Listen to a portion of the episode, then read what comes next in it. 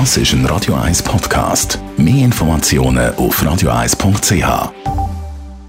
Gesundheit und Wissenschaft auf Radio 1.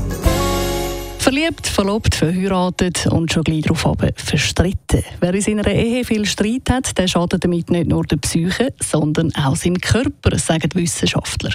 US-amerikanische Forscher haben nämlich herausgefunden, dass Durchstreiten für Gesundheit so schädlich ist wie Rauchen oder Alkohol.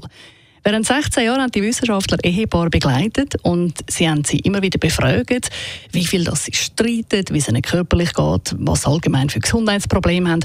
Und dabei ist dann eben herausgekommen, dass die Leute, die Ehepaare, die immer wieder Diskussionen und Streit haben, viel mehr Gesundheitsprobleme haben als die, die in einer harmonischen Beziehung leben. Wer viel streitet, leidet häufiger an Entzündungen, an Appetitlosigkeit und hat auch mehr Stresshormone im Körper und die sind dann bekanntlich auch wieder schädlich. Die Auswirkungen von dem Durchstreit ist übrigens bei Männern noch höher als bei Frauen. Also Männer leiden gesundheitlich noch mehr darunter, wenn man viel streitet. Und laut den Wissenschaftlern gibt es eigentlich nur eine Methode, um eben gesünder werden in der Beziehung und das ist wieder für mehr Harmonie sorgen. Und wenn es halt gar nicht geht, dann wahrscheinlich nicht mehr miteinander. Das ist ein Radio 1 Podcast. Mehr Informationen auf radio1.ch.